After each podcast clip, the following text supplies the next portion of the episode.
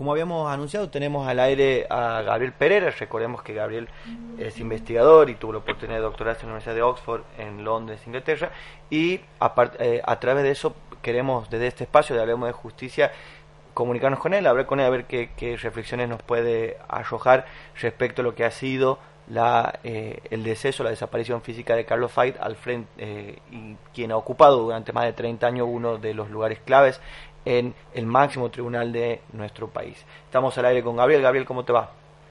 Hola, ¿cómo andan? Muy buenas noches a ustedes y a toda la audiencia. Bueno, ¿qué tal Gabriel? Te agradezco la, comunicación. Quien te habla, Federico Medina, está aquí conmigo, comparte esta mesa Eduardo Schuder, quien es vocal del Superior Tribunal de Justicia de aquí de la provincia de Santiago del Estero. Bueno, queríamos hablar como un poquito, Gabriel, y, que nos cuentes, que acercar tus primeras impresiones respecto a, este, no el hecho puntual de lo que ha sido un deceso, una desaparición física previsible por la avanzada edad del juez, sino ¿Qué se puede decir? ¿Qué, puede este, acercarse como reflexión, como balance de lo que ha sido la actuación institucional o actuación pública de Carlos Fait ah, durante mucho tiempo en la Corte Suprema de Justicia de nuestro país? Y bueno, eh, la, verdad que es eh, hacer un análisis de su trayectoria es, complejo en el sentido de, que sobre qué andarivel nos queremos parar, ¿no? Yo creo que hay un en línea general uno puede decir que, que, la trayectoria de Fayde fue, la trayectoria de un buen juez, diríamos, de Corte Suprema. Uno espera una Corte Suprema que amplíe derechos y, sobre todo en momentos clave de la historia de la Argentina, como le tocó a él estar en un momento de, de, de, inicio de la consolidación de la democracia, él jugó un buen papel acompañando los fallos este, más relevantes de ampliación de derechos durante la época del gobierno de Alfonsín. Estuvo en líneas generales en la resistencia de la restricción de derechos que implementó el menemismo y durante la época del, del gobierno kirchnerista él fue de alguna manera uno de los que acompañó en fallos claves la ampliación de derechos durante eh, los últimos 12 años este, en esos momentos. Entonces, en líneas generales se puede decir que uno puede decir que fue un muy buen juez en ese sentido. Acompañó, más allá de algunas idas y venidas con algún tipo de fallos, este, acompañó cierta ampliación de derechos. Lo que sí eh, no fue un, alguien que lideró esos procesos. Claramente no los lideró, él fue un acompañante de personalidades como Carrió, como Petracchi, como Lorenzetti o como Zaffaroni, que en diferentes momentos, en diferentes tipos de ampliación de derechos fundamentales, ocuparon un rol importante. Digamos. Él fue alguien que en líneas generales no buscaba desentonar. Yo creo que en ese sentido, para los estándares de jueces de la Corte que uno busca, eh, podemos decir que es un, buen juez, creo que, fue un buen juez de Corte Suprema. Y después sí, después hay, hay otras, otras aristas, si se quiere, donde uno este, puede tener una visión más crítica, diríamos, él fue un buen juez en este sentido de ampliación de derechos, pero su perspectiva, su visión de la relación de la Corte hacia la sociedad siempre fue una, una, relación, una forma de relacionarse, si se quiere, un poco más estrecha, más tradicional y conservadora de lo que uno esperaría de alguien de la corporación judicial. No era un juez muy ávido de hablar más allá de sus sentencias, cuando él sabía que sus símbolos, sus hechos, sus dichos tenían impacto, él como jugaba esta cuestión de que yo soy un juez que vive en esa torre de marfil, digamos, ¿no? Y esa era en la forma en que se relacionaba a los periodistas, en el, tema del el término del léxico que él usaba en algunas de sus sentencias, el en cómo se relacionaba o qué tipo de entrevistas daba. Entonces, ahí también, si bien amplió derechos, fue alguien que planteó una relación con la sociedad muy al estilo aristocrático de lo que se espera de los jueces de la corporación en líneas generales, este, que uno, uno se refiere muchas veces cuando habla del poder contramayoritario. Y después sí hay un aspecto que, que fue, que yo creo que es eh, donde tengo mi mayor crítica, es esta cuestión de no haber aceptado las reglas de juego democráticas impuestas por la nueva constitución en la reforma del 94 que estableció un límite. Con la edad. Es, exactamente por la edad. Uno puede hablar de argumentos lógicos, puede hablar de argumentos legales o tecnicismos legales para decir que él, la nueva constitución no se le aplicaba, pero el espíritu de la norma y la espíritu del Estado de Derecho hablaban de la necesidad de consolidar este, límites a el ejercicio del poder en cuanto a jueces de corte y él se negó a eso. Eso me parece que fue, este, me, parece que es un debe muy fuerte y que no hay que dejarlo de lado en la evaluación. Y eh, esto, esto fue desde las fines del 90 y que se, se, se, prolongó hasta el 2015. Creo que, que sí fue este, un, es, realmente un, debe en, su trayectoria y que creo que uno si, si evalúa y quiere aprender de la trayectoria de los jueces tiene que también evaluarlo. No, no, no creo que la, la perpetuación en el poder sea bueno.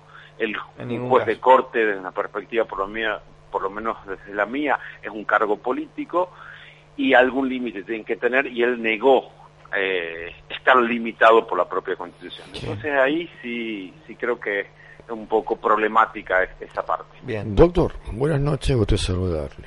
Buenas noches, doctor. Eh, no sé si considera conmigo, yo siempre he sido un seguidor de, de todo lo que ha sido producido por la Corte desde la época en que era prácticamente estudiante de Derecho durante el ejercicio de mi profesión y mucho más desde que estoy ejerciendo la jurisdicción.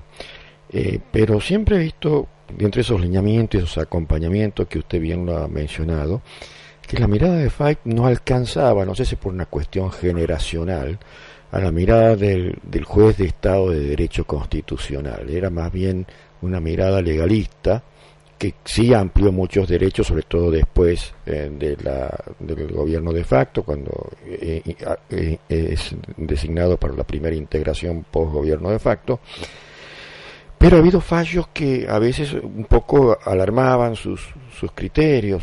De eso hablábamos recién cuando, con Federico, por ejemplo, Arancibia Cravel, cuando en cierto modo él, no, no acepta el tema de la imprescriptibilidad de, de, de la de la de, de, de los delitos la, de la persecución de los delitos de lesa humanidad si bien argumenta muy bien él dice que todo el tema de las conquistas eh, de, los beneficios penales para los reos, como la prescripción de la acción, también ha sido una historia de lucha y de sangre, pero un poco ahí creo que se apartaba de la mirada de lo que eh, tenían el resto del cuerpo.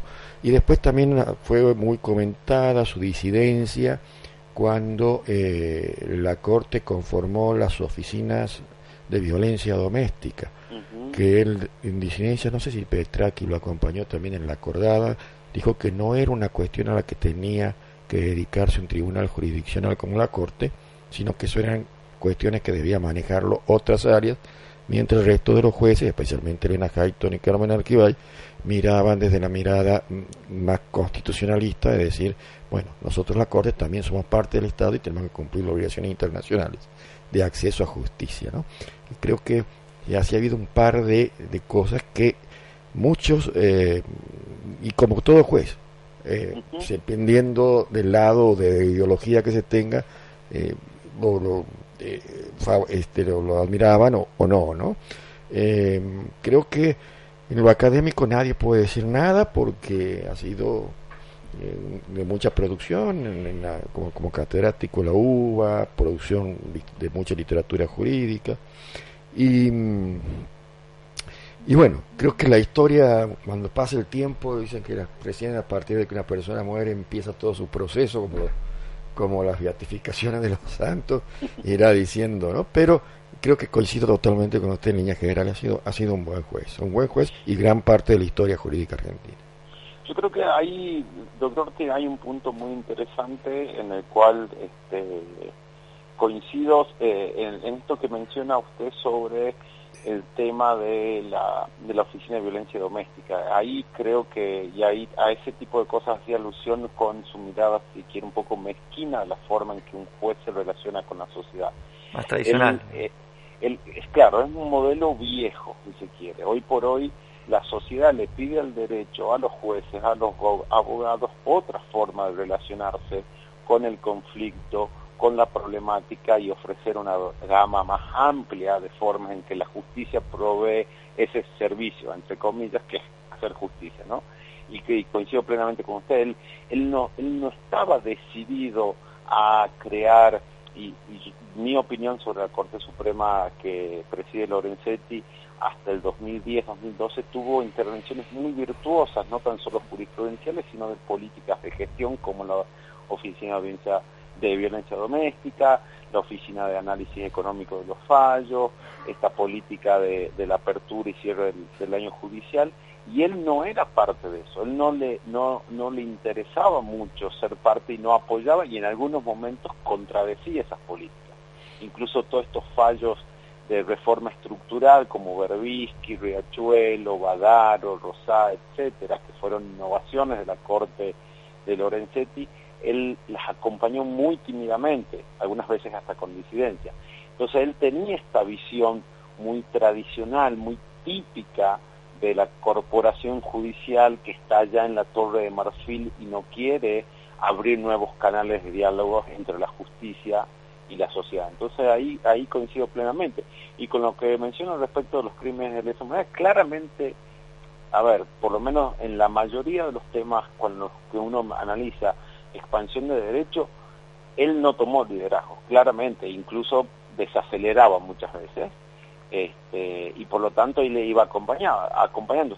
Usted eh, como, como, como juez de corte conoce que esa jurisprudencia de crímenes de lesa humanidad fue como algo más artesanal, que fue incremental, fue increciendo, si se quiere, respondiendo a las presiones sociales y Fight no estaba muy dispuesto a eso, a jugarse. Entonces él acompañó cuando tuvo que acompañar. Sus fallos no son este, los que lideran, no son los leading, eh, los que lideran la decisión judicial en el términos de derecho. Eso comparto plenamente. Yo creo que acá también este, creo que en ese sentido fue un buen juez y creo que los años le hubiesen hubiese sido mejor juez y se iba en el momento que la Constitución le estaba pidiendo que seguro, seguro, seguro. Porque no entendió los cambios. El, día, el año, en el año 2001, cuando la sociedad que se movilizaba iba de la Plaza de Mayo a la Plaza Lavalle a decir que se vayan todos, y eso se le estaba diciendo los jueces de la Corte, ahí, ahí se representa, no que cambia, sino que representa el cambio en la relación entre la sociedad y la justicia creo que en ese sentido Fight no supo responder a ese a ese cambio. A esa demanda. a esa demanda, sí, totalmente. Este, y creo que, que es un juez de otra época, si se quiere. No respondió, no.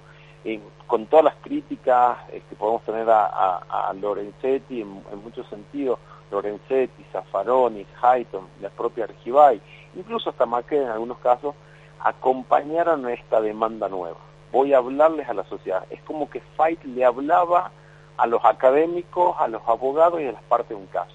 No le hablaba a la sociedad. Y eso es lo que creo que, que queda en el, en, el, debe. Un juez, de muy un buen juez, un muy buen juez, también puedo llegar a decirlo, pero que había cumplido su época hace unos años. Bien. Bueno, Gabriel, la verdad que te, te agradecemos la entrevista. Quedan, nos quedan pocos minutos, pero queremos, este, bueno, de esta forma dar por terminada. Seguramente tenemos mucho más para hablar. Deja mucha tela para cortar este hecho en tanto hecho institucional, por lo que significa fight para el sistema judicial argentino. Así que Vamos a ver si podemos replicar luego la entrevista por nuestra web. Y bueno, nuevamente agradecemos eh, tu predisposición, la actitud de compartir con nosotros esta reflexión, que creo que a, propósito de lo que hemos estado discutiendo aquí previamente con Eduardo, eh, entendemos y, compartimos que el análisis respecto a FIGHT tiene que ser un análisis que se desplace, que salga de, esos facilismos que, llevan a veces o a demonizar una actuación judicial o en algunos casos a endiosarla y hablar como hoy creo que por ahí algunas figuras públicas han hablado de prócer y alguna otra, este, alguna otra forma de, de grandilocuente de referirse a Fight. Creo que un análisis complejo que ponga aquellas cuestiones que están en el debe, que están en la ver, es el que merece una situación como esta, un tipo que ha tenido una larga trayectoria en el máximo tribunal argentino. Así que te agradecemos nuevamente, Gabriel, y seguramente vamos a estar eh, entrevistándote y buscándote para, para poder compartir otras reflexiones cuando todo el mundo judicial y de la política argentina arroje aquí tela para cortar aquí en Hablemos de Justicia. Muchísimas gracias a ustedes y un gusto eh, eh, que poder compartir con ustedes mis opiniones. Muchas gracias. Buenas noches.